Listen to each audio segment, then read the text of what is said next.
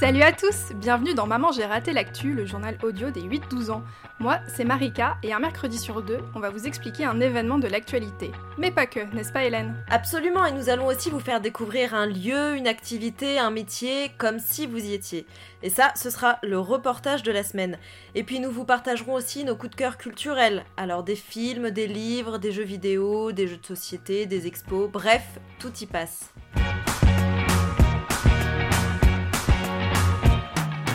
Cette semaine, Marika, je suis allée enquêter sur des activités que l'on peut faire en classe. Alors, vous ne le savez peut-être pas, jeunes auditeurs, mais vos instituteurs et vos institutrices n'ont pas forcément l'argent ni le temps de créer de nouvelles activités à faire à l'école. Alors, des associations s'occupent d'imaginer ces ateliers et je suis partie en découvrir quelques-unes. On commence tout de suite avec un cours pratique d'électricité et euh, ça doit te rappeler des, tes cours de technologie, Marika, non? Bon ou mauvais souvenir? Euh, honnêtement, pas très bon à l'époque, c'était pas du tout ce qui m'intéressait, mais en fait, vu comment t'en parles, ça m'intéresse déjà un petit peu plus. Bah oui, tu vas voir, je pense que tu aurais adoré cet atelier. Alors là, il y a une dizaine d'enfants qui sont euh, autour d'une table. Euh, il y a plein de bazar sur cette table. Il y a des fils, des morceaux de carton, des petites, des petites LED, c'est-à-dire des sortes de, de, petites ampoules, des tournevis. Et puis tout le monde sait faire, il y a vraiment beaucoup d'animation ça, c'est la LED. C'est une LED que tu as fait Bah, je voulais faire une LED, mais non, c'est un interrupteur que j'ai fait. T'es sûr Ouais. Ah, bah, ça, c'est une LED, donc c'est bon, regarde. J'ai pas pigé là. Alors d'après ce que je comprends, ces enfants sont en train de réaliser euh, un, circuit électrique. Donc chacun fait une partie de ce circuit. Il y en a un qui s'occupe de la pile, un autre euh, s'occupe de la lumière. Le but, euh, c'est de faire tout ça à partir de matériaux récupérés à droite à gauche. Je m'appelle Clémence. Et tu as quel âge? J'ai 11 ans. On nous a dit qu'on pouvait faire plusieurs choses. On peut faire des blocs de piles, à côté de moi, elle fait un interrupteur à bascule. Et en fait, on fait de la, euh, là, on nous a expliqué qu'en fait, c'est des matériels de récupération qui font pour faire des choses qu'on peut trouver euh, à l'ordinaire dans la technologie. Après, on essaye de compléter euh, les choses avec les uns les autres pour voir si ça marche. Cet atelier est animé par Catherine Villeray, qui fait partie de l'association Tiers Lieu Édu. Alors cette association, elle dispose d'un site internet qui est euh, notamment très intéressant pour les instituteurs parce qu'ils peuvent avoir accès gratuitement à des documents qui leur expliquent pas à pas comment réaliser en classe cet atelier. En fait, l'école, ça peut être drôle, apprendre, ça peut être drôle. Et euh, au lieu d'apprendre l'électricité de façon théorique, en fabriquant soi-même les circuits, à partir d'éléments de récupération euh, qu'on trouve très facilement, euh, des, accessoires de bureau, trombones, pinces, ça permet à chaque élève de, personnaliser un élément du, du circuit qu'il a fabriqué. Souvent les maîtresses, déjà elles n'ont pas beaucoup de temps parce que le programme est très très chargé. Donc souvent c'est justement la partie euh, électricité qui saute parce qu'elles ont l'impression que c'est trop compliqué. Et là, d'un seul coup, la, prof de 6e, euh, elle était hallucinée. Ils ont été super sages. Il y a eu quand même trois circuits faits en une demi-heure. Même ceux qui n'ont pas réussi à finaliser le circuit, ils ont appris quand même quelque chose. Donc voilà, c'est la mémoire des mains. Moi, quand j'étais petite, je démontais mes, jouets. Mais je jouais pas avec, je les démontais. Et je préférais les jouer des garçons parce qu'il y a beaucoup plus d'électricité dedans, c'est plus rigolo. L'atelier est maintenant terminé et j'en profite pour partir à la rencontre d'Adrien Paillet. Il est président de l'association Educabot et si je m'intéresse autant à cette association, c'est parce qu'elle bénéficie d'un partenariat avec Lego. Chaque année, Lego organise une sorte de concours international à partir d'un thème particulier. En gros, on s'inscrit pour recevoir un pack de Lego, il est différent chaque année. Il faut être au minimum 6 pour pouvoir s'inscrire. Donc cette année, par exemple, on est sur euh, euh, construire la ville de demain. Donc les enfants doivent s'interroger euh, comment construire un bâtiment qui soit écologique, durable, accessible à tous. Accessible à tous, ça veut dire quoi par exemple? Accessible à tous, donc accessible au handicap, voilà, si, si on est aveugle, si on est dans un fauteuil roulant, si on a un accident, et donc, euh, en partant d'abord sur les bâtiments qu'on connaît, donc l'école, la maison, etc., si on devait la reconstruire, qu'est-ce qu'on y changerait? Et progressivement, ils apprennent à, programmer des robots pour résoudre ces solutions-là. Et euh, ici, on, trouve donc euh, une construction d'enfants, hein, donc c'est des CE2, où ils ont, avec la grue, ils ont robotisé la grue pour, pour amener, ils en sont à la partie le chantier. Donc ils ont créé la grue avec robotisé pour qu'elle monte les charges au premier étage et là, on voit pas bien, mais il y a un capteur en dessous qui fait que quand ça monte, ça prévient parce que euh, voilà, c'est peut y avoir des accidents, etc. Donc pour sécuriser leur chantier. Programmer un robot, ça paraît euh, compliqué. Vous êtes sûr qu'on peut tous y arriver? Oui, il y, a- il y a des outils, c'est ludique, pédagogique, et on a un objectif. Comment on va faire un robot qui atteint cet objectif-là? Euh, Demain, euh, il y aura plein de robots. On doit en avoir peur, on ne doit pas en avoir peur. Pourquoi on n'en a pas peur? Parce qu'on a conscience de ce qu'ils font, de ce qu'ils apportent, qui permet voilà, de tranquillement construire la, la vie de demain. Eh, mais euh, par contre, Lego, ça me branche bien, ça a l'air top. Oui, ça m'a beaucoup plu aussi, et surtout que c'est quelque chose que l'on peut faire en classe, mais aussi euh, avec des copains ou des cousins. En fait, il suffit d'être 6 pour s'inscrire. Le kit coûte 75 euros, et chaque kit, bien sûr, est adapté à la tranche d'âge euh, qui s'inscrit. Et à partir de 9 ans, attention, alors là ça devient sérieux puisqu'il s'agit carrément d'un concours. Après avoir travaillé tout au long de, l'année sur le thème, euh, les groupes viennent présenter leur construction et doivent expliquer pourquoi c'est une super idée en gros. Il y a d'abord des rencontres en région, puis au niveau du pays et enfin une finale internationale est organisée.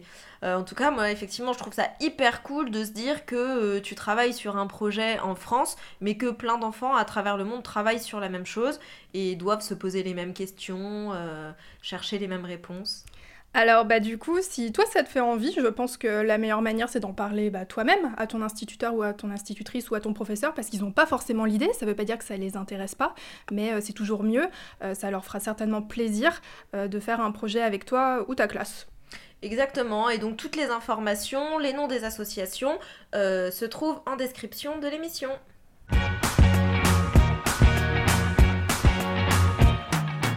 Chaque semaine, un jeune auditeur comme toi nous pose une question. Notre mission, trouver quelqu'un pour y répondre. Voici la première question de la semaine. Bonjour, je m'appelle Axel, j'ai 8 ans, j'habite en Angola et je voudrais savoir si le braconnage existe toujours en France. Alors juste petite pause pour réagir, Hélène, on a un jeune auditeur en Angola. Mais oui, j'ai trouvé ça dingue. Bon, alors pour vous restituer, l'Angola se trouve sur le continent de Marie. L'Afrique. Oui, au sud-ouest, très exactement. Alors franchement, c'est la classe d'avoir des auditeurs qui habitent à l'étranger. Axel, nous on aimerait beaucoup savoir ce que c'est la vie en Angola, donc euh, n'hésite pas si tu as envie de nous raconter ça. Bon, pour revenir à ta question, hein, Axel, on est là pour ça, j'ai interrogé Charlotte Nittard, qui est porte-parole de l'association Robin des Bois, qui est une association qui défend l'environnement. Le braconnage euh, existe toujours en France. Donc le braconnage, c'est une chasse euh, illégale. Ça existe euh, non seulement en France euh, métropolitaine, mais ça existe aussi dans les territoires et collectivités euh, d'outre-mer. Alors euh, en France métropolitaine, ça va être euh, particulièrement des grenouilles, par exemple la grenouille rousse qui est menacée d'extinction et qui finit dans, des assiettes, mais aussi les civelles. Alors les civelles, c'est les alevins de l'anguille, ce poisson qui euh, éclot dans la mer des Sargasses du côté des Caraïbes et qui après traverse tout l'Atlantique et qui une fois sur les côtes atlantiques françaises remonte les fleuves, par exemple euh, la Loire, pour après grandir et devenir depuis le, le stade civelle euh, une anguille. Et ces petites civelles, donc qui sont euh, de quelques centimètres et qui sont translucides, sont très appréciées dans la restauration et en particulier en Asie. Et donc il y a beaucoup de braconnage en France de civelles qui après sont transportées vivantes dans des poches d'eau et qui sont évacuées vers, vers l'Asie dans des valises, par avion, euh, euh, jusqu'en Chine euh, en particulier. C'est vrai que quand on parle de braconnage, on pense souvent à l'Afrique, mais c'est bien de rappeler qu'il y en a chez nous aussi. Oui, et c'est pas fini, Hélène. Charlotte Nittard, elle m'a également parlé du concombre de mer. Alors, il ressemble, comme son nom l'indique, à un concombre, mais c'est bien un autre animal braconné en France métropolitaine. Et Charlotte Nittard, elle le décrit comme un architecte et un laboureur, un agriculteur des fonds marins, mais hélas, il est très apprécié en Asie dans les assiettes. Et il y a aussi bah, des insectes qui sont braconnés, des papillons qui sont épinglés sur des tableaux, euh, des oiseaux, en particulier des rouges-gorges, que l'on attrape en mettant de la glu sur les branches. Mais il ne faut pas oublier que la France, c'est aussi les territoires d'outre-mer. Les territoires et collectivités d'outre-mer des tortues marines, ces magnifiques euh, tortues euh, très grandes qui euh, sont euh, braconnées pour euh, leur écaille, mais aussi pour leur viande, en particulier à, à Mayotte dans l'océan Indien et aussi en, en Polynésie française dans l'océan euh, Pacifique. Et comment on peut lutter contre le braconnage du coup, Marika? Bah heureusement, il y a des gardes forestiers. Alors eux, c'est leur travail officiel, ils dépendent de l'Office national des forêts. Et des rangers qui eux par contre ils sont bénévoles, qui essayent d'attraper les braconniers. Mais le problème c'est que les mers et les forêts qui appartiennent à la France entre guillemets bah, sont très vastes et il faut améliorer cela. Il y a aussi des contrôles euh, dans les ports, les gares, les aéroports, parce que beaucoup d'animaux sont à destination de l'étranger, comme tu as bien compris. Et une grosse partie du trafic se fait sur Internet, donc euh, Charlotte Nittard, elle rappelle bien que si l'on voit euh, des petites annonces avec un animal qui semble avoir été braconné, il ne faut pas hésiter à le signaler. Je ne sais pas si tu as d'autres idées de gens qui luttent contre le braconnage, Hélène? Bah écoute, je sais, pour avoir discuté euh, dans l'épisode 2 de Maman j'ai raté l'actu avec euh, Damien. Oui, l'épisode sur le brame du cerf. Tout à fait. Et donc Damien euh, est chasseur. Et ce qu'il m'expliquait, c'est que la chasse, c'est quand même très réglementé. Il y a beaucoup de, de, de règles à respecter, d'horaires, de périodes de chasse. Tel animal, tu ne peux le chasser que durant tel mois, enfin, etc. Et du coup, les chasseurs font très attention à ce qui se passe en forêt. Ils sont très attentifs.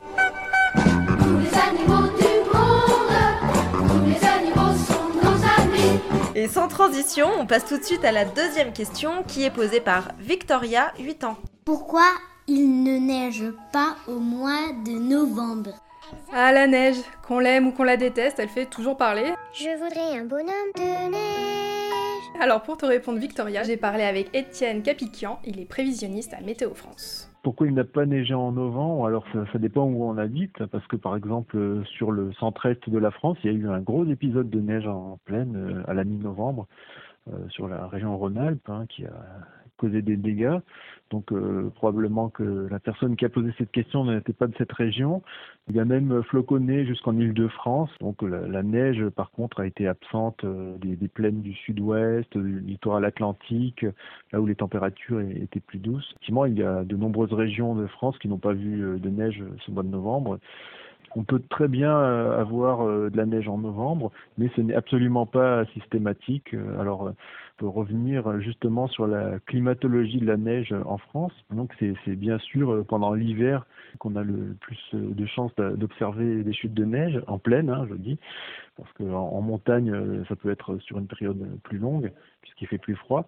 Donc en pleine, c'est typiquement pendant les, trois mois d'hiver, décembre, janvier, février, qu'on a le plus de chances d'avoir des chutes de neige, mais il peut aussi neiger par moment dès l'automne, en octobre-novembre, ou euh, au printemps, en mars, avril, voire début mai. La saison où on peut voir euh, de la neige en pleine en France s'étend potentiellement de, du mois d'octobre, de la mi-octobre, disons, jusqu'à la mi-mai, avec euh, une occurrence plus forte entre décembre et février. Preuve que la neige, ça peut vraiment être n'importe quand. Il a neigé le 18 mai 1935 à Paris. Je te laisse imaginer, Hélène. Non mais normalement au mois de mai on commence euh, genre il y a des fleurs dans les arbres, on commence à faire des barbecues. Bah pas euh, cette année. je, je, ouais, ça me laisse perplexe là. Bah du coup petit rappel de ce à quoi vous devez vous attendre pour euh, espérer avoir de la neige. La neige bien sûr est intimement liée à la température. Euh, puisqu'il faut euh, avoir des températures euh, très voisines du 0 degré, ou en tout cas, s'il fait 10 degrés, il ne neige pas. après, il peut y avoir parfois de la neige humide par des températures légèrement positives, mais la grande majorité des épisodes neigeux en France se produit par des températures proches de 0 degré. Il faut qu'on ait de l'air froid plus en altitude, à température négative, et que au niveau du sol, on, soit pas trop loin du, du 0 degré. En tout cas, ça m'a bien donné envie d'aller au ski. Oui, et ben moi, ça fait plusieurs années que j'ai envie d'y aller et que je t'embête tous les ans pour qu'on y aille, Marie. On va finir par y aller, promis.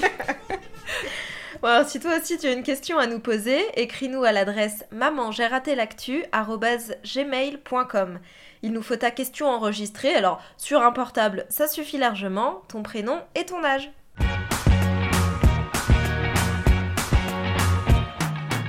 Eh Marie, c'est bientôt Noël euh, oui, enfin Hélène, t'emballe pas, il reste encore un mois.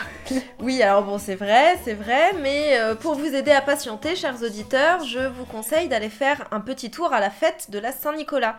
Il y en a un petit peu partout en France, même si les plus belles et les plus célèbres sont dans le nord et dans l'est de la France. Et euh, dis-moi, c'est qui ce monsieur Saint-Nicolas?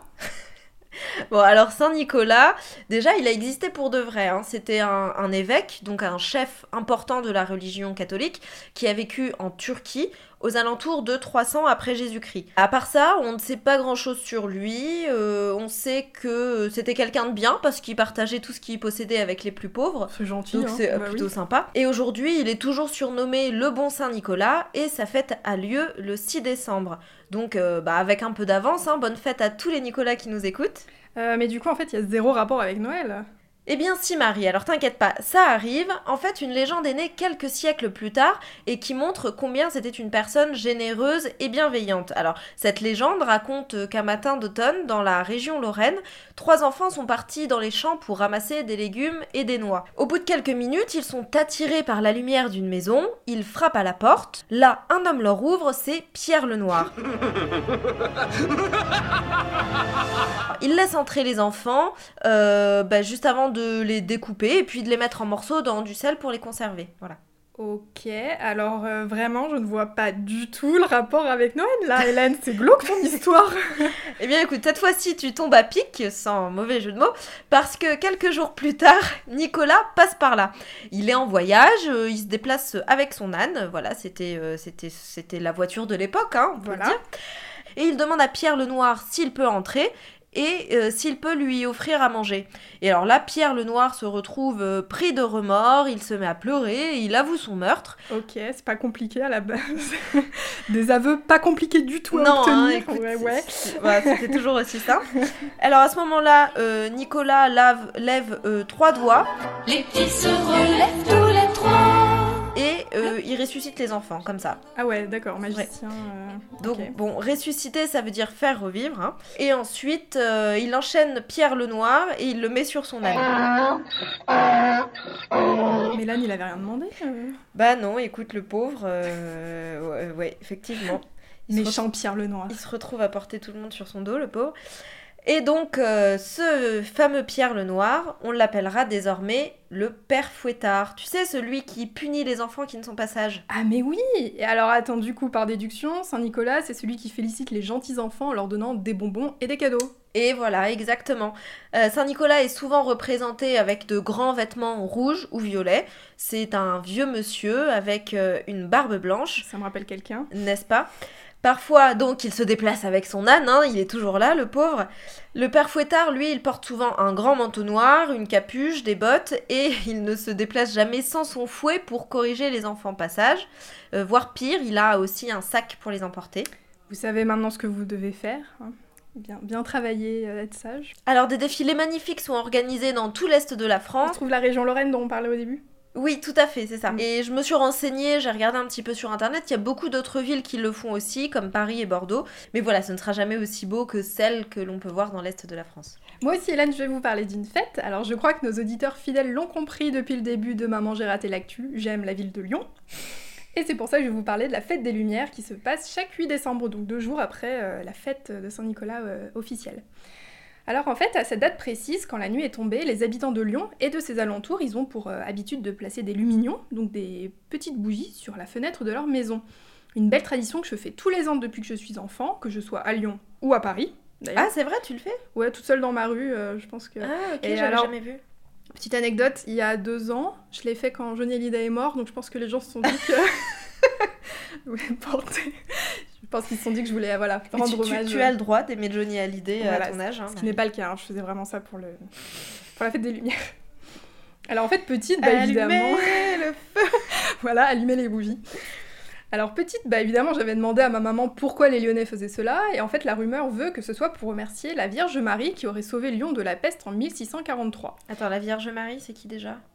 Vierge Marie, c'est la maman de Jésus dans la religion catholique. Ah oui, c'est ça. Voilà. Après, bah, j'ai mené ma petite enquête aujourd'hui hein, pour voir si ma maman m'avait dit des bêtises. Big up maman. Et c'est en effet bien l'histoire d'origine de la fête des Lumières. Alors en fait, ce vœu de mettre des lumières tous les ans pour remercier la Vierge Marie, il a été fait le 8 septembre. Le 8 septembre. Mais, euh, mais là, c'est le 8 décembre, la Marie. Alors en fait, justement, je vais t'expliquer. Deux siècles plus tard, en 1850, toujours pour remercier Marie, une statue est réalisée en son honneur.